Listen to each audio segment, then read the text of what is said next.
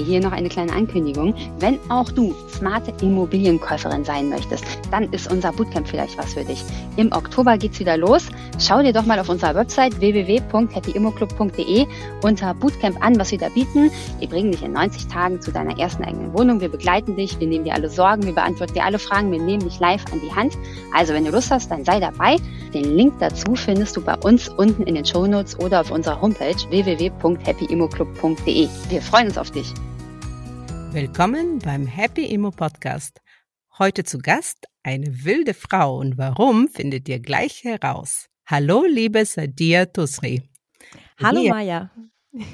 Sadia ist Gründerin von Wild Apartments und von Power BNB.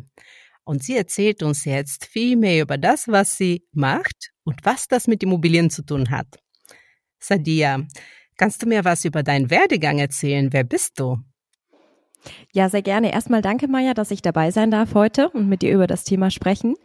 Mein Name ist Sadia und ähm, mein Werdegang, ähm, ich bin, ja, ich habe BWL studiert, ähm, hatte eigentlich einen relativ normalen Background, sag ich mal, habe dann auch nach dem Studium erstmal einen ganz normalen Job gehabt, ähm, in der Automobilindustrie war das damals und ich habe dann ähm, so, ja, das war dann mein erster Job, war gut bezahlt und so weiter, aber ich habe relativ schnell gemerkt, dass es mich einfach nicht so zu 100 Prozent erfüllt und dass ich eben auf Dauer schon irgendwas machen möchte im Leben, wo ich Spaß dran habe und ähm, wo ich meine Zukunft auch selber beeinflussen und gestalten kann. Und so habe ich eben äh, neben dem Job mehrere Geschäftsmodelle zusammen mit äh, meinem Freund und Geschäftspartner Roman ausprobiert, ähm, wir waren damals schon im Bereich E-Commerce unter anderem aktiv, bis wir eben zum Thema Airbnb, Kurzzeitvermietung gekommen sind, so ein bisschen aus der Reiseleidenschaft heraus. Und äh, genau, die letzten Jahre haben wir in dem Bereich dann unser Unternehmen Wild Apartments aufgebaut und ähm, genau, haben Menschen auf unserem Werdegang mitgenommen. Ähm, damit habe ich vor ein paar Jahren angefangen, 2021. Und aus diesem Background heraus ist dann auch Power BNB Consulting entstanden, wo wir eben Menschen jetzt begleiten in dieses Business, die sagen, ich möchte da auch reinstarten und ähm, ja, vielleicht neben meinem Job mir was aufbauen oder eben auch ein richtiges Business.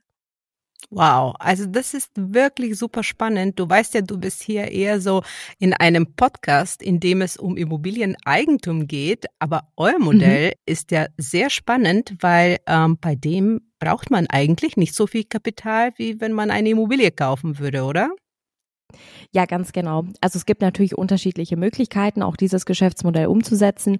Ähm, wir selber spezialisieren uns auf das Rent-to-Rent-Modell, auch bekannt als Airbnb Arbitrage zum Beispiel. Und zwar bedeutet das, dass ich eben Immobilien anmiete und dann für die Kurzzeitvermietung nutze. Und ähm, ich muss somit die Immobilien nicht kaufen. Ich brauche natürlich die richtigen Partner, also die richtigen Immobilienpartner, die mit uns zusammen beispielsweise dieses Konzept umsetzen wollen, ähm, muss hier eben wissen, wie ich die Akquise gestalte. Aber ich muss rein theoretisch nicht zwingend eine Immobilie kaufen und kann diese dann eben möblieren und dann untervermieten über, beziehungsweise vermieten über verschiedene Portale, zum Beispiel Airbnb, Booking.com, je nachdem auch, was für eine Zielgruppe ich habe. Aha. Und kannst du mir sagen, warum du dann selbst jetzt nicht unbedingt die Immobilien kaufst, sondern lieber anmietest und weitervermietest? Ja, natürlich. Also es ist zwar auch sehr attraktiv, eine Immobilie zu kaufen für die Kurzzeitvermietung, beziehungsweise um sie vielleicht auch kurzzeit zu vermieten, weil man natürlich eine sehr viel höhere Rendite auch erwirtschaften kann mit der kurzfristigen Vermietung. Äh, man braucht aber natürlich dann doch viel mehr Kapital am Anfang, wenn ich die Immobilie kaufe. Und für uns war damals wichtig, dass wir auch schnell wachsen können, was natürlich das Mietmodell ermöglicht. Und ähm, weil ich einfach beim Kauf der Immobilie natürlich irgendwo mit dem Kapital, wenn ich jetzt nicht gerade Unmengen an Kapital mitbringe, beschränkt bin. Und ähm, dann könnte ich vielleicht im Jahr ein, zwei Immobilien kaufen, vielleicht auch ein bisschen mehr, wenn es äh, meine Situation hergibt. Ähm, wir wollten aber möglichst schnell ein Business mit einem hohen Cashflow aufbauen. Und deswegen haben wir gesagt, wir mieten nur die Immobilien an, weil da sind wir einfach schneller. Da können wir schnell ein großes Portfolio aufbauen und davon dann eben auch leben. Und das war vor allen Dingen so auch mein Ziel, weil ich eben in meinem Job nicht so erfüllt war und ich wollte eben was machen, wo ich sage, da bin ich zu 100 Prozent dahinter, da bin ich äh, Feuer und Flamme dafür und genau, das war so der Background, weshalb wir dann gesagt haben, nee, lieber Mietmodell und eben nicht kaufen. Ja, der Name sagt's auch schon, ne? Wild Apartments. Das ist, das spricht auch für so eine Power dahinter und Spaß und das, das ist wirklich so Fall. toll. Als du mir gesagt hast, wie es heißt, dachte ich, wow, das ist ja super und ich habe gleich gelächelt und hatte gute Laune. Ne? Das ist ja, das, das ist, ist doch schön zu hören. genau. Auf jeden Fall. Äh, ich gucke immer auf die Risiken äh, und mhm. deswegen wollte ich dich fragen, weil ich einige solcher Modelle auch kenne, aber mehr so im Co-Living-Bereich und ich bin auch in, in Unternehmen investiert, die das machen liegen da auch nicht Risiken drin, weil du, wenn du langfristig vielleicht anmietest und dann kurzfristig vermietest und plötzlich so eine Pandemie kommen würde, was passiert dann? Mhm. Natürlich, äh, sage ich mal, gibt es immer irgendwelche Risiken bei jedem Geschäftsmodell.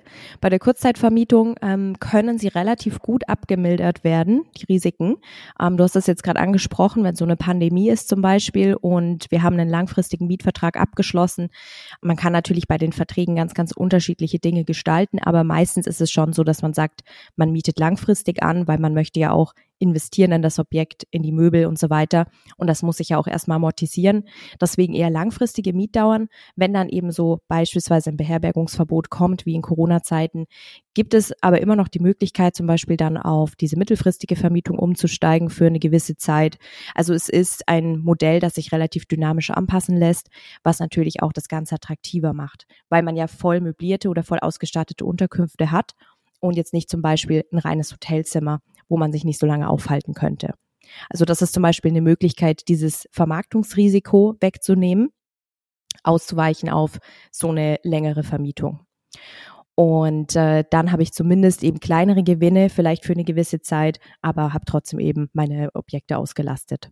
Ah ja, das ist echt eine gute Idee. Das haben damals, glaube ich, in der Pandemie auch einige versucht, so mhm. Hotels und so weiter, ne, dass sie ein bisschen langfristig vermieten. Auf jeden Fall, genau. Äh, beziehungsweise dieses äh, Modell ist ja auch bei ähm, großen ähm, Unternehmen mittlerweile sehr beliebt. Also Service Apartments sind ja immer mehr im Kommen, auch in größeren Städten. Und äh, da war es so, dass die eben während der Corona-Pandemie sehr, sehr gut bestehen konnten, weil sie eben immer noch diese mittelfristige und langfristige Vermietung natürlich anbieten konnten. Und Menschen suchen ja trotzdem immer Wohnungen irgendwo, auch wenn es vielleicht irgendwo eingedämmt ist bei der Pandemie. Aber die konnten eben sehr viel besser bestehen als beispielsweise reine Hotels.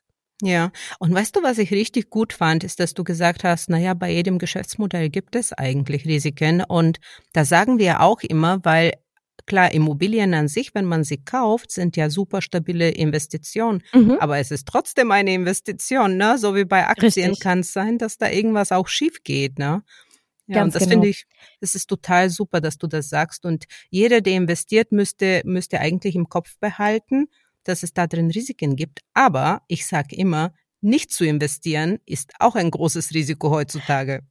Ja, richtig, genau. Das ist, das ist super. Das ist eigentlich das noch größere Risiko, weil man eben die Chancen nicht nutzt. Und ich finde immer, ein Risiko ist zwar da, natürlich in jeglicher Hinsicht, aber man kann ein Risiko auch klein halten. Also wenn ich weiß, ähm, was ich tun muss, wenn ich eine gewisse Strategie habe, beim Immobilienkauf ist es ja auch so, ich bewerte das Objekt, ich schaue es mir genau an, ich rechne es genau durch. Ähm, ich brauche ja da auch einen Plan, bevor ich zur Bank gehe und ähm, nehme auf der Basis dann eben wenn es soweit kommt, einen Kredit auf. Ähm, beim Business mit der Kurzzeitvermietung ist es genauso. Auch da sollte ich natürlich nicht einfach hingehen und irgendein Objekt anmieten an einem Standort, wo ich gar nicht weiß, ist da überhaupt das Potenzial da. Dann stelle ich mal ein paar schöne Möbel rein und dann läuft das schon. Es sind schon mehr Dinge, auf die ich achten muss. Also eben zum Beispiel Standortanalyse. Das ist so die Basis, dass ich überhaupt eben in einen Markt reingehe, der auch attraktiv genug ist, wo ich dann später auch eine attraktive Auslastung und die richtige Zielgruppe ansprechen kann.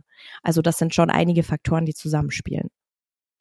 Ja, bevor ich da richtig ins Detail mhm. eintauche, mhm. weil die Community hat uns auch einige Fragen dazu geschickt, die ich dir weitergeleitet ja. habe, genau. ähm, wollte ich dich kurz fragen, wie du dein Geld investierst. Also damit wir einfach mal wissen, ETFs, mhm. Immobilien, mhm. Krypto, also aktuell bin ich da äh, relativ, ich sag mal, äh, auf die Kurzzeitvermietung äh, fokussiert. Also ich bin da noch gar nicht so breit aufgestellt. Ähm, ich hatte tatsächlich selber für mich privat, als ich noch in meinem Job war, schon öfter eben den Immobilienkauf in Erwägung gezogen, auch so für mich als private Anlage. Also das war eher so der Fokus, auf den ich, ähm, also eher so das, äh, was ich angestrebt habe eine Immobilie zu kaufen. Es hat dann irgendwie damals nicht so richtig gepasst, beziehungsweise die Objekte, die ich so vorliegen hatte und die ich auch mal besichtigt hatte, da war es einfach irgendwie immer was, was nicht so gepasst hat. Und dann haben wir eben alles in unser Business gesteckt erstmal. Aber was ich auf jeden Fall machen würde, ähm, sobald ich ja da so ein bisschen mehr äh, mich breiter aufstellen möchte, ist definitiv Immobilienkauf. Also das wäre das Erste, was ich angehen würde. Und wie findest du die Zeit, aktuell Immobilien zu kaufen? Naja, ich sag mal, äh, viele sagen ja, es ist eine schwierige Zeit, aber viele sagen ja auch, dass so eine Zeit wieder viele Chancen mit sich bringt und dass es auch ganz andere Zeiten schon gab, wenn man jetzt über die Zinsen beispielsweise spricht. Insofern ähm, würde ich sagen, in jeder Zeit liegt eine Chance, die man eben bewerten und dann nutzen muss. Ja, das sehe ich genauso. Und gestern in unserem äh, Community ähm, hat eine Teilnehmerin geschrieben und so einen Artikel von Handelsblatt weitergeleitet. Ja, die Preise fallen weiter. Und mhm. ehrlich, ich sag immer, also die, die schreiben, die wissen es ja ehrlich gesagt auch nicht. Und die, die denken, dass die Preise weiterfallen, sind immer spät dran. Und dann, wenn die Preise wieder sich erhöhen, sagen die, es ist zu teuer und dann haben sie am Ende gar nichts gekauft. Ja, richtig, genau. Ich denke, da hängt viel so mit diesem grundlegenden Mindset vielleicht auch zusammen, dass man sagt, ich warte mal auf den perfekten Zeitpunkt, weil das hören wir auch ganz oft von ähm, Personen, die eben überlegen, in die Kurzzeitvermietung zu starten. Aber es ist ja oft so, es gibt eigentlich nicht den perfekten Zeitpunkt, sondern man muss immer in der Situation, die gerade da ist, die Chance sehen und nutzen eben. Genau, und das habt ihr gemacht, du und dein Freund. Und jetzt habe ich so ein paar Fragen. Du hattest ja davor gesagt, man muss ähm, aufpassen, wo man kauft und so weiter. Aber meine erste Frage ist, weil ich ja aus dem Immobilienbereich komme, mhm. ähm, rechtlich gesehen kann man nicht jede Wohnung für Airbnb nutzen, oder?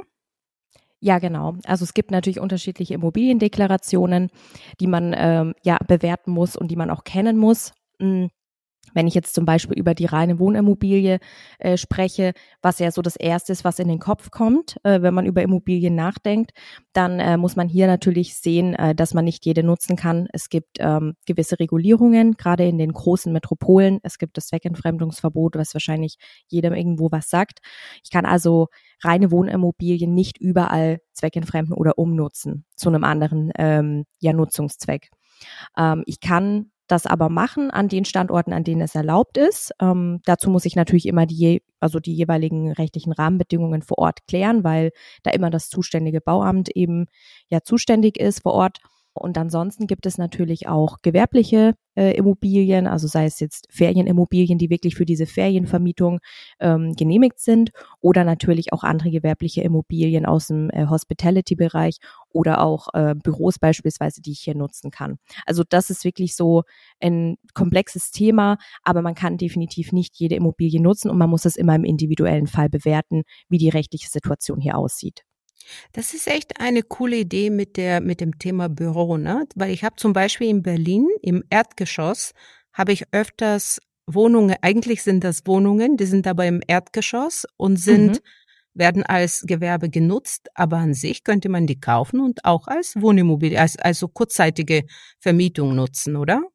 Ja, ganz genau. Also das wird auch tatsächlich relativ oft gemacht, zum Beispiel bei so kleineren äh, Wohnbüros, die auch die Infrastruktur schon hergeben oder im großen Stil mit äh, Großraumbüros, die dann umgebaut werden. Gerade in Städten, wo so ein immenser Büroleerstand herrscht. Ähm, Berlin zum Beispiel wird eben dieses Konzept immer mehr umgesetzt, weil diese Flächen stehen im Prinzip leer. Mhm. Und an welchen Standorten habt ihr eure Apartments und äh, eure Community? Mhm. Also wir selber sind bisher sehr stark im ländlichen Bereich aktiv, also klassische Ferienregionen, Allgäu, Schwarzwald, Chiemgau. Ähm, wir sind auch in Dresden aktiv und sind gerade dabei, ja weiter zu expandieren innerhalb von Deutschland, später dann im Ausland auch gerne. Und unsere Community ist äh, deutschlandweit aktiv tatsächlich. Also wir haben viele in NRW, wir haben ähm, einige im Raum München, Stuttgart, ähm, also Süddeutschland es sind auch ganz, ganz viele und auch im Berliner Raum. Also die sind tatsächlich wirklich ganz wild verteilt. und welche Lösungen nehmen die Leute gewöhnlich, die in diesen äh, Metropolen investieren? Äh, du meinst jetzt, welche, sie, welche Immobilien sie dort nutzen? Genau, oder? genau. Genau, also in den äh, Metropolen selber, ähm, da klären wir natürlich auch immer auf, ähm, gerade in unserer Community und auch in unserem Coaching natürlich, ähm, was hier zu beachten ist und dass eben normale Wohnimmobilien nicht genutzt werden können dort. Ähm, aber es gibt natürlich Möglichkeiten eben mit diesen Gewerbeimmobilien, das machen teilweise schon Kursteilnehmer, oder sie orientieren sich dann, wenn sie selber ansässig im Raum Berlin sind, an der weiteren Umgebung, wo es eben kein Zweckentfremdungsverbot gibt zum Beispiel. Ah, okay. Und gibt es solche, solche Orte um Berlin herum? Ähm, ja, es gibt tatsächlich noch welche. Also es ist zwar schon relativ streng reguliert, aber gerade wenn man dann auch in Richtung Norddeutschland geht, zum Beispiel Ferienregionen, Nordsee, Ostsee, ähm, da gibt es auf jeden Fall auch noch viele Möglichkeiten, das Konzept umzusetzen. Ha, spannend, sehr spannend. Lass uns kurz über das Thema Einnahmen sprechen. Was kann man mhm. denn jetzt bei so einem Apartment verdienen, wenn man ähm, diese Wohnung anmietet und dann kurzzeitig vermietet? Genau. Also man kann natürlich, ähm, ich sag mal, eine gute Auslastung ist so um die 70, 80 Prozent pro Monat. Man kann aber natürlich auch sehr viel mehr hinbekommen, wenn man zum Beispiel in der Stadt ist, wo es auch sehr viel, also einen guten Mix an Freizeit, Privatreisenden und auch Geschäftsreisenden gibt. Da kann man auch durchgängig 90 Prozent hinbekommen. Und ähm, wenn man da einen guten Mix hat aus optimaler Auslastung und optimaler Nachtpreis, dann kann man auf jeden Fall beim äh, bei einem Objekt mit 1000 Euro Gewinn vor Steuern rechnen. Das ist auch immer so das Minimum, was wir anstreben, weil natürlich äh, die Verwaltung ja auch Arbeit in Anspruch nimmt und die, das, das ganze Setup, die ganze Einrichtung und so weiter alles aufzusetzen und die Inserate zu pflegen, ist ja auch Aufwand. Dementsprechend sagen wir, also wir selber nehmen nur über, nehmen nur Objekte, die sich auch wirklich gut rechnen und die eben mindestens diese 1000 Euro Gewinn vor Steuern abwerfen. Es ist aber natürlich auch möglich, da das Ganze zu steigern. Also wir haben auch Objekte, die zum Beispiel drei bis 5.000 Euro Gewinn vor Steuern machen, je nachdem, wie groß die sind. Also wenn die zum Beispiel für vier plus Personen ausgelegt sind oder eben an den richtigen Standorten sind. Also hier ist die Spanne wirklich weit. Und wie schaffst du es, deine Auslastung so hoch äh, zu bringen auf 90 Prozent? Das ist auch bei Hotels kaum möglich. Genau, also die Auslastung, ähm, die kriegt man natürlich hin. Äh, da ist es wirklich äh, enorm wichtig, wo man sich befindet, weil Ferienregionen haben immer eine gewisse Saisonalität. Das ist eben zum Beispiel in der Stadt weniger der Fall. Da kann ich einfach wirklich, wenn ich die richtigen Portale nutze, ich sag mal jetzt in Deutschland sind ähm, oder hier bei uns im Raum sind die größten Portale Booking.com und Airbnb. Und dann gibt es aber natürlich noch sehr, sehr viel mehr. Also wenn wir jetzt zum Beispiel von Freizeitreisenden sprechen, gibt es sowas wie Fivo Direct, äh, Traumferienwohnung. Ähm, und da muss ich einfach immer schauen, welche Zielgruppe ich anspreche, um dann die optimalen Kanäle zu nutzen, um auch meine Auslastung steigern zu können. Es gibt auch lokale äh, Vermarktungsportale, zum Beispiel wenn ich im Allgäu vermiete, gibt es auch dort äh, regionale Angebote, das Inserat online zu stellen. Und dann muss ich natürlich auch noch systemisch schauen, dass ich alles optimal eingestellt habe. Also ich brauche natürlich professionelle Fotos. Ich muss mein Objekt schön einrichten, dass es ansprechend ist. Ähm, ich muss eine gute Ausstattung haben. Ich muss mich auch irgendwo abheben können vom Wettbewerb, der vor Ort ansässig ist. Also das sind einige Faktoren, die mit reinspielen in die Auslastung. Ich finde, ihr möbliert die Wohnungen auch echt schön. Ne? Also das, das spricht ja die Leute sicher an und dann mieten sie das immer öfters, oder? Weil solche Apartments, da habt ihr viele Menschen, die, die immer wiederkehren. Ja, genau. Also das ist schon die Erfahrung, wenn man da ein gutes Produkt, sage ich mal, anbietet, eine gute Dienstleistung, dass die Leute zufrieden sind und auch sich immer den Kontakt speichern, um dann wiederzukommen. Und das ist auch das Ziel, weil äh, im Endeffekt kann man natürlich auch direkt vermieten. Ähm, das ist für Anfänger immer einfacher, die Portale zu nutzen, weil man dann eben kein Marketing machen muss, keine Webseite gleich bauen muss und so weiter. Aber im Endeffekt in der Zukunft, wenn ich richtige, eine richtige Brand, ein richtiges Unternehmen aufbauen möchte, dann will ich auch Direktbuchungen generieren, um auch auf die Provisionen der Portale verzichten zu können. Und dann ist es natürlich das A und O, dass meine Gäste zufrieden sind und wieder bei mir übernachten möchten. Und wie hoch sind die Provisionen gewöhnlich? Äh, das variiert, also bei Airbnb sind es so 15 Prozent, ähm, bei Booking auch zwischen 13 und 15 Prozent. Also das ist so äh, bei den größten Portalen der Anteil, mit dem man rechnen kann. Genau, es gibt auch Portale, die zum Beispiel eine Jahresgebühr nehmen und dann keine Provision. Also da gibt es unterschiedliche Modelle, aber in der Regel ist es eine Provision zwischen 12 und 15 Prozent. Aha, und jetzt haben wir eigentlich schon vermietet, genau, und dann, wir kriegen diese Frage auch sehr oft, und mhm. wir vermieten, wir sind, wir stehen ja für langzeitige Vermietung. Wie organisierst du das Ganze? Wie viel Arbeit ist das? Genau, also hier ist es super wichtig, dass man eben äh, ein gutes Team vor Ort hat, dass man einfach Kontakte hat für die Reinigung. Also da kommt so ein bisschen drauf an, wie viele Objekte man schon hat. Wir zum Beispiel arbeiten nur mit eigenem Reinigungspersonal. und zum Beispiel teilweise mit Reinigungsfirmen, wenn es mal nicht anders geht. Und äh, dann braucht man natürlich auch je nach Objektgröße vielleicht einen Hausmeister vor Ort. Das ist jetzt bei unserer Größe notwendig. Als Anfänger mit ein, zwei Einheiten braucht man das nicht unbedingt. Und dann muss man natürlich die Systeme mit äh, Zugang für die Gäste und so weiter so aufsetzen, dass ich möglichst wenig Aufwand habe. Also äh, der Zugang für die Gäste sollte natürlich automatisiert sein, dass die Gäste eben äh, nicht irgendwie vor Ort betreut werden müssen oder man eine Schlüsselübergabe oder ähnliches machen muss. Das machen zwar noch viele klassische Gastgeber, aber es gibt so viele Systeme heutzutage, digitale Schlösser oder auch wenn man eine manuelle Schlüsselbox noch nutzt, ähm, funktioniert das natürlich viel, viel besser und ich muss das Ganze nicht vor Ort irgendwie betreuen. Was nutzt ihr? Welche Systeme? Also ganz unterschiedliche. Jetzt bei unseren neuen Projekten ähm, nutzen wir nur noch professionelle Hotelsysteme. Also zum Beispiel ähm, Salto heißt äh, das eine System, das wir ganz neu haben. Das ist eigentlich wirklich ein ähm, Hotelsystem. Ähm, kann man auch in ganz vielen größeren Hotels äh, sich anschauen. Und äh, da ist eben der Vorteil, äh, dass man bei einem größeren Haus den äh, Zugang komplett automatisieren kann. Also das Ganze funktioniert mit Codes, ist natürlich viel sicherer, ähm, weil ich die ganze, ähm, weil die automatisch generiert werden und dann wieder verfallen für die Gäste und auch nur für den Aufenthalt gültig sind und ich das Ganze auch komplett remote steuern kann. Aber wir haben auch bei ein paar Objekten, gerade so auf dem Land, wo es nicht ganz so äh, kritisch ist, sage ich mal, auch noch manuelle Schlüsselboxen teilweise, ähm, das ist halt gerade für den Anfang, ich sag mal, die günstigste und einfachste Lösung. Und habt ihr auch schon mit Nuki gearbeitet? Äh, haben wir auch tatsächlich ähm, und auch viele Erfahrungsberichte so aus unserem Umfeld oder aus der Community. Ich glaube, wir haben es nur bei zwei oder drei Objekten insgesamt mal genutzt ähm, und aktuell haben wir es bei einem Objekt noch im Betrieb. Ähm, ist auch eine ähm, Lösung für den Anfang auf jeden Fall, gerade wenn man eben äh, hier digital sich aufstellen möchte gleich, aber eben kein, ich sag mal, hochprofessionelles System nutzen kann, weil das lohnt sich natürlich erst ab einer gewissen Anzahl von Einheiten. Ja, du sagst es. Wie viele Einheiten habt ihr denn? Wir haben knapp über 30 Einheiten eben verteilt in Deutschland und ähm, genau, sind da auf starkem Wachstumskurs. Wow, echt verrückt. Und innerhalb von was, zweieinhalb Jahren, oder? Ja, so ungefähr, genau. Also richtig gestartet haben wir, ich würde sagen 2021. Also das waren jetzt die letzten zwei Jahre, wo wir richtig Vollgas gegeben haben, weil wir eben auch ganz genau wussten, was unsere Strategie ist, wo wir hin möchten, dass wir dieses Unternehmen eben groß machen möchten. Und davor war es so ein bisschen, ich würde sagen, die Aufwärmphase weil da war ja auch noch Corona und wir haben ja zufälligerweise direkt vor Corona eigentlich gestartet und dann war eben 2020 so ein bisschen die langsame Aufwärmphase und 2021 ist richtig losgegangen.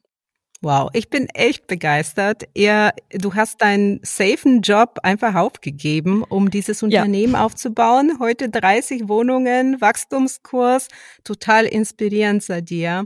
Ähm, aber wenn jemand, aber wenn jemand starten möchte, ne, jetzt heute als Anfänger, wie würdest du, was würdest du dieser Person raten? Also was sind so die Schritte, die man gehen sollte? Außer, dass man sich natürlich bei euch erstmal informiert, weil dann macht man es ja viel informierter, ne? dann ist man richtig gut vorbereitet. Ja, ja, also als äh, Basis ähm, rate ich immer auf jeden Fall erstmal vielleicht grob zu überlegen, in welche Richtung es gehen soll weil das natürlich schon ausschlaggebend ist. Also möchte ich das Ganze erstmal nur als Nebeneinkommen aufbauen, neben meinem Job. Da haben wir, wie gesagt, ganz viele in unserer Community, das, die das so machen. Oder möchte ich wirklich ein richtiges Business aufbauen? Weil da sollte ich mir ungefähr klar sein. Also wenn ich sage, nee, ich möchte auf jeden Fall in den nächsten zwei, drei Jahren raus aus meinem Job, dann sollte ich auch schon irgendwo eine klare Strategie haben. Dann sollte ich natürlich überlegen, hm, wo möchte ich mal reinstarten? Ähm, fühle ich mich wohl, vielleicht gleich 500 Kilometer weit weg zu starten von meinem Wohnsitz? Und das Ganze so komplett remote aufzuziehen, was auf jeden Fall funktioniert, aber man muss sich eben wohl damit fühlen. Oder möchte ich das Ganze erstmal so in meinem näheren Umkreis, wenn möglich natürlich, aufbauen, vielleicht maximal 100 Kilometer von mir entfernt, so dass ich im Notfall immer mal noch, ja, vielleicht kurzfristig da sein kann, um das Ganze zu überwachen oder mal zu schauen, ob alles läuft, ne, gerade so in der Setup-Phase. Ähm, genau, und was ich zusätzlich rate, ist natürlich, sich äh, im Vorfeld über alles zu informieren, ganz klar. Ähm, wie sehen die rechtlichen Rahmenbedingungen aus? Was muss ich hier beachten? Ähm, genau, Analyse. Also Analyse bedeutet natürlich Standort. Welcher Standort hat überhaupt Potenzial generell und auch in der Zukunft? Dann natürlich auch ähm, der Wettbewerb. Wie ist der dort aufgestellt? Und die Zielgruppe, die ich ansprechen möchte. Es wird zwar immer so einen Zielgruppenmix geben, sage ich mal, wenn man zum Beispiel auf Booking und Airbnb vermietet. Da werden immer mal Geschäftsreisende und immer mal Freizeitreisende zum Beispiel kommen, aber dass ich ungefähr weiß, ich möchte eher Geschäftsreisende oder eher Freizeitreisende ansprechen, weil auch das ist für den Standort zum Beispiel relevant. Und wie würdest du das organisieren, wenn ich jetzt in Berlin wohnen würde, aber irgendwo an einem, einem Ostsee oder Nordsee ähm, so eine Wohnung hätte oder zwei? Wie würdest du das organisieren? Weil du meintest, es ist möglich, dass man es auch so organisiert, aber ich stelle es mhm. mir schon irgendwie mühsam, dass man da einen Hausmeister suchen soll, Reinigungspersonal. Was ist, wenn etwas kaputt geht? Genau, also ich kann dir das vielleicht erzählen am Beispiel von unserem allerersten Objekt. Ähm, das war damals so, dass äh, wir in Stuttgart gewohnt haben und wir haben im Schwarzwald angefangen. Und das sind so Autofahrt, ja, zwei bis drei Stunden, würde ich sagen, je nach Verkehr. Und ähm, wir haben damals das auch relativ remote aufgezogen. Also am Wochenende sind wir hingefahren und haben die Möblierung gemacht, haben dort das Apartment aufbereitet, eben alles, was notwendig war, alles eingerichtet und so. Und dann haben wir mit der Vermarktung begonnen, haben natürlich gleich nach Reinigungspersonal gesucht während der Setup-Phase, bevor wir in die Vermietung gegangen sind, haben dann ähm, einige Kontakte vor Ort eben aufgebaut, beziehungsweise nach und nach getestet, weil es ist halt oft so, dass jetzt nicht die perfekte Reinigungskraft gleich da ist oder jemand, mit dem alles perfekt läuft von Anfang an sondern man muss da schon mal ein, zwei, drei Leute durchtesten. Aber das haben wir größtenteils remote gemacht und trotzdem waren wir beim ersten Objekt natürlich noch vielleicht ein bisschen mehr vor Ort, als das jetzt der Fall ist, weil man natürlich noch nicht so ganz genau weiß, wie funktioniert das jetzt alles, läuft das wirklich so reibungslos, wie man sich das vorstellt. Aber es ist tatsächlich eigentlich relativ easy. Also man denkt immer, es funktioniert nicht, das von der Ferne zu machen, aber es funktioniert sehr gut. Und ähm, dann habe ich noch ein anderes Extrembeispiel, ein neueres Objekt von uns. Das ist ähm, auch relativ weit entfernt von unserem Wohnsitz oder Unternehmenssitz, 500 Kilometer. Und wir waren dort, glaube ich, zweimal insgesamt oder dreimal, seitdem wir das äh, haben. Und wir haben das schon, glaube anderthalb Jahre jetzt im Betrieb.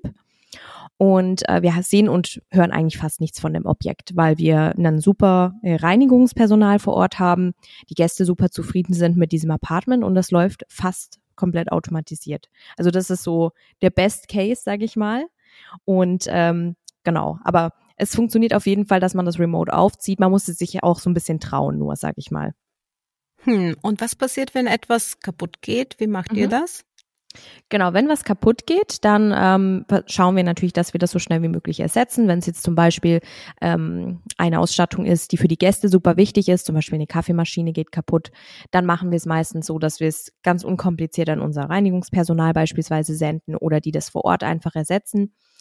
Ähm, wenn es was Größeres ist, beispielsweise es ist jetzt irgendwie ein äh, Fernseher kaputt gegangen durch die Gäste, na, das hatten wir auch schon, ähm, dann ja, kann man das Ganze über die Versicherung der Gäste abwickeln, über die Haftpflicht. Oder wenn jetzt mal wirklich hier ein großer Schaden entsteht und die Gäste zum Beispiel einfach ich sag mal, abhauen ne, und ähm, nichts melden, was auch vorkommen kann, dann ähm, gibt es teilweise auch diese äh, Versicherungen von den Buchungsportalen, also zum Beispiel Airbnb bietet eine Gastgeberversicherung an für gerade solche extremeren Fälle, ähm, aber auch kleinere, wenn zum Beispiel die Wohnung extrem verschmutzt hinterlassen wurde also hier kann man sich dann auch mit den Portalen in Verbindung setzen. Genau, also es gibt unterschiedliche Möglichkeiten, sich da abzusichern, aber das Risiko ist tatsächlich nicht so hoch, wie man immer denkt, kommt aber auch ein bisschen drauf an, wo man ist, weil wir haben eher so diese Freizeitreisenden, da ist tatsächlich eher selten irgendwas richtig Schlimmes kaputt oder dass jemand was absolut zerstört. Also das haben wir bisher nie gehabt. Das Schlimmste war ein Fernseher. Ah, okay, aber das, das hält sich ja dann in Grenzen.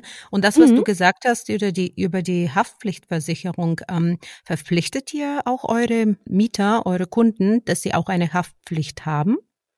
Ähm, ja, also ich glaube, da steht was in den AGBs dazu drin.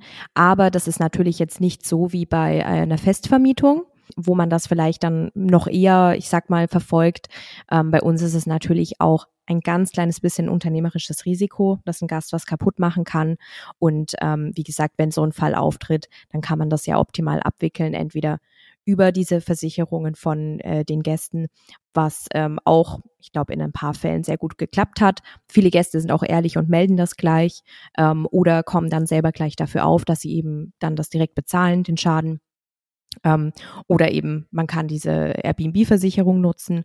Und ähm, ansonsten ist halt wichtig, dass wenn man sich wirklich groß ausstellt, dass man vor allem selber eine Betriebshaftpflichtversicherung hat. Hm, okay, das gefällt mir gut. Ähm, ich habe auch manchmal diese Themen, weil ich teilweise hm. möbliert vermiete, aber mhm. ich finde es auch, also viele Leute machen sich zu viele Sorgen, wo keine eigentlich sein sollten. Ne? Also man macht ja. aus dem aus der Fliege ein Elefant irgendwie und ähm, denkt, oh, es ist so viel Arbeit, oh, es könnte alles kaputt gehen. Aber am Ende mhm. des Tages ist es eigentlich viel weniger ähm, riskant, als äh, jeder denkt. Und was ich auch an eurem Modell cool finde, ist, dass ihr die ganzen Immobilienthemen gar nicht habt, ne? Wenn es Wasserschaden gibt oder so, das gibt ihr einfach weiter an den Vermieter, oder? Das ist natürlich auch ein Vorteil von diesem Mietmodell, definitiv. Ähm, ich habe eben diesen, diesen Invest nicht für die eigene Immobilie. Und wenn wirklich, ich sag mal, an der Substanz der Immobilie irgendwas ist oder ähm, was, was Teures ersetzt werden muss, wie die Heizung oder irgendwas mit Dach und Fach ist, dann äh, kann ich das natürlich an den Vermieter weitergeben, beziehungsweise wir stimmen uns da natürlich schon sehr eng ab mit den Immobilienpartnern. Wir nehmen ihnen da auch viel Arbeit ab, also gerade bei kleineren Reparaturen oder Instandhaltungsthemen. Aber wenn eben was Größeres ist, dann ist es nicht unsere eigene Immobilie, wodurch wir natürlich dann, ich sag mal jetzt nicht diesen krassen Ärger haben in dem Moment. Ähm, genau. Ärger haben wir aber trotzdem natürlich, wenn wir zum Beispiel nicht mehr vermieten können, dann haben wir halt da ähm, einen Betriebsverlust in dem Moment. Das ist natürlich auch nicht schön. Also wir sind natürlich auch selber immer daran interessiert, die Objekte gut in Schuss zu halten, auch wenn es nicht unsere eigenen sind. Aber da würdet ihr auch die, ähm, die Miete auch nicht zahlen, oder? Wenn, wenn ihr die Wohnung nicht nutzen könntet wegen irgendeinem großen Schaden, mhm. dann, na, oder? Also es kommt immer so ein bisschen drauf an, natürlich, was wirklich passiert ist und ähm, wie der jeweilige Fall aussieht. Wir hatten jetzt tatsächlich noch nie so einen Fall, wo wir überhaupt nicht betreiben konnten in dem Moment. Also zum Glück ähm, hatten wir das noch nicht.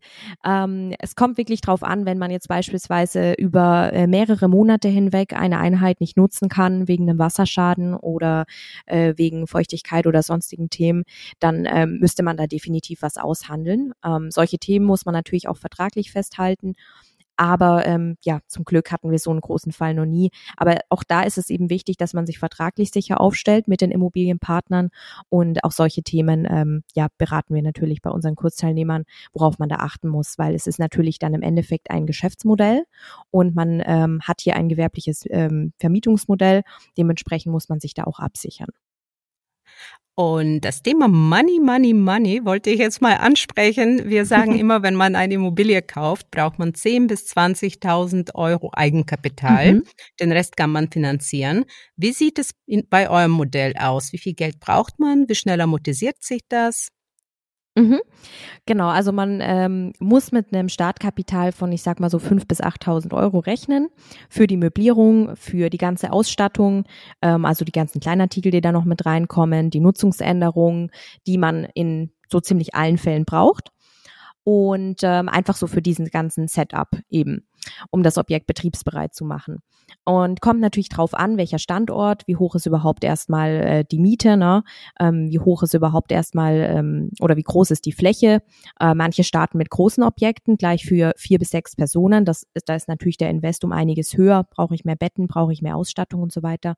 Oder wenn ich mit einem kleinen Studio starte, zum Beispiel von 30 Quadratmeter, da reichen manchmal auch fünf bis 6.000 Euro wenn ich erstmal ja wirklich ein knappes Budget habe zum Beispiel. Also das ist recht überschaubar.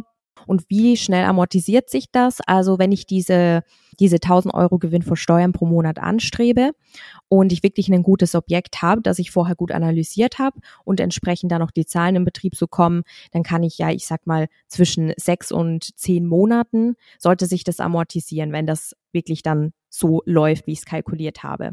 Aber wenn ich die Vorarbeit geleistet habe mit Analyse und so weiter, dann kommt das ja entsprechend auch so. Und ähm, wie viel nimmt ihr gewöhnlich pro Tag als Einnahmen? Also quasi die Miete pro Tag von den mhm. Kunden? Also das Pricing ist äh, komplett dynamisch gestaltet bei uns. Also früher war das ja oft so, dass man gesagt hat, ähm, in der Hochsaison kostet die Ferienwohnung äh, 150 Euro die Nacht, ähm, in der Nebensaison 50 Euro die Nacht. Äh, mittlerweile wird eigentlich alles komplett dynamisch gestaltet, also tagesaktuell sogar. Ähm, und wenn eben besondere Events sind oder ähnliches, wird das Pricing nach oben angepasst, weil natürlich die Nachfrage steigt. Ähm, wenn zum Beispiel noch Buchungslücken sind, so, ich sag mal, zwei, drei Tage vorher, also zum Beispiel, ich habe jetzt die nächsten drei Tage noch frei, wird der Preis gesenkt, um diese Buchungslücke noch ähm, füllen zu können. Das heißt, der Preis variiert immer stark, je nach Objekt, also je nachdem natürlich welcher Standort und ähm, welche Ausstattung auch, wie luxuriös das Objekt ist. Ich würde sagen zwischen 100 und ähm, 350 Euro. Genau, beziehungsweise, ja, wir haben auch ein Objekt, das vermieten wir auch für über 500 Euro die Nacht, weil das eben entsprechend groß ist aber das variiert dann wirklich je nach Größe des Objekts, komplett dynamisch. Und beim Thema Kapital nochmal zurückzukommen, ähm, wie macht ihr das mit der Finanzierung? Könnt ihr auf dieses äh, Kapital, was ihr braucht, 5, 6 oder 8.000 Euro, könntet ihr es auch finanzieren? Ja, klar, also man kann sich natürlich auch immer irgendwie extern ähm, einen Kredit oder sowas dafür nehmen, um dieses äh, Geschäftsmodell zu starten, je nachdem natürlich, ähm, ich sag mal, wie die persönliche Situation ist. Wir haben bisher oder gerade am Anfang eben alles komplett eigenfinanziert und selber aufgebaut mit unseren eigenen Mitteln. Ähm, das Schöne ist dann auch, dass man gerade wenn man jetzt reinstartet mit ein oder zwei Objekten und man vielleicht dafür das Kapital hat, aber auf der Basis dann ja auch aufbauen kann, weil die ersten Objekte generieren einen Cashflow und äh, dann kann ich mit diesem Cashflow innerhalb relativ kurze Zeit, sage ich mal, wieder die nächsten Objekte auch mitfinanzieren. Ähm, zumindest unterstützt mich das bei der weiteren Wachstumsstrategie. Und äh, genau, aber natürlich ähm, kann ich das Ganze auch mit extern finanzieren, je nachdem, was ich vorhabe. Und ich habe ein bisschen was im Kopf gerechnet. Du hattest gesagt 30 Wohnungen und let's mhm. say 1000 Euro pro Monat. Ihr habt quasi Einnahmen von 30.000 im Monat. Das ist ja unglaublich. Roundabout, ja. genau. Gratuliere. Also das ist, äh, Dankeschön. Ja, also wie gesagt, das mit dem Pricing, das ist komplett dynamisch und das variiert natürlich von Monat zu Monat. Und ähm, übers Jahr gesehen kann man mit diesen ähm, 1000 Euro Gewinn vor Steuern pro Monat eben rechnen, wenn ich die richtigen Objekte, die hochprofitablen Objekte auswähle. Und man kann natürlich auch hier tatsächlich bei der Analyse oder bei der Akquise Objekte auswählen, die äh, leider eben nicht so profitabel sind. Und das wäre dann im Betrieb nicht ganz so rentabel, weil ich ja trotzdem den fast den gleichen Aufwand habe oder sogar noch mehr Aufwand. Also Ladies, wenn ihr das nachmachen möchtet, müsstet ihr zu Power BNB gehen und euch richtig gut beraten lassen und lernen, wie es geht, weil es ist wirklich ein gutes Geschäftsmodell, ne? Hat auch Risiken, aber das Potenzial ist immens. Und wie man sieht bei dir, Sadia, man kann dann aufhören zu arbeiten und kümmert sich halt nur um dieses Thema. Ganz genau. Und äh, wenn man sagt, okay, das äh, Thema Reisen, ähm, ja, Unterkünfte vielleicht in Einrichtung, Gestaltung, ähm, ja, viel unterwegs sein und sich einfach auch ortsunabhängigen Business aufbauen zu können, interessiert mich, dann könnte das eine Option sein. Und jetzt kommen wir zum Ende. Ich habe dich so richtig gegrillt heute, ja, aber lieben Dank für diese super detaillierten Antworten. Ne? Nicht jeder ist so offen mit allen diesen Sachen. Dazu wollte ich dich noch fragen, was wären deine Top drei Tipps für Zuhörerinnen, die Lust hätten, so ein Geschäftsmodell aufzubauen? Ja, also Top drei Tipps würde ich sagen, ähm, so ein bisschen eben, wie gesagt, sich eine persönliche ähm, Zielstrategie überlegen. Wo möchte ich hin? Dann ähm, zu sagen, okay, habe ich in meiner Region ähm, irgendwelche Standorte, wo ich sage, die haben irgendein Potenzial. Also zum Beispiel, wir haben gestern in unserem äh, eigenen Podcast darüber gesprochen, äh, ob ich eher in Hotspots äh, starten sollte oder eher so auf dem Land, irgendwo im Nirgendwo. Und ähm, da sollte ich mir überlegen, ist in meinem Umkreis von, sagen wir mal, 200 Kilometern irgendwas, was ich kenne, was ich gut einschätzen kann, ähm, was eben Touristen oder Geschäftsreisende anziehen könnte.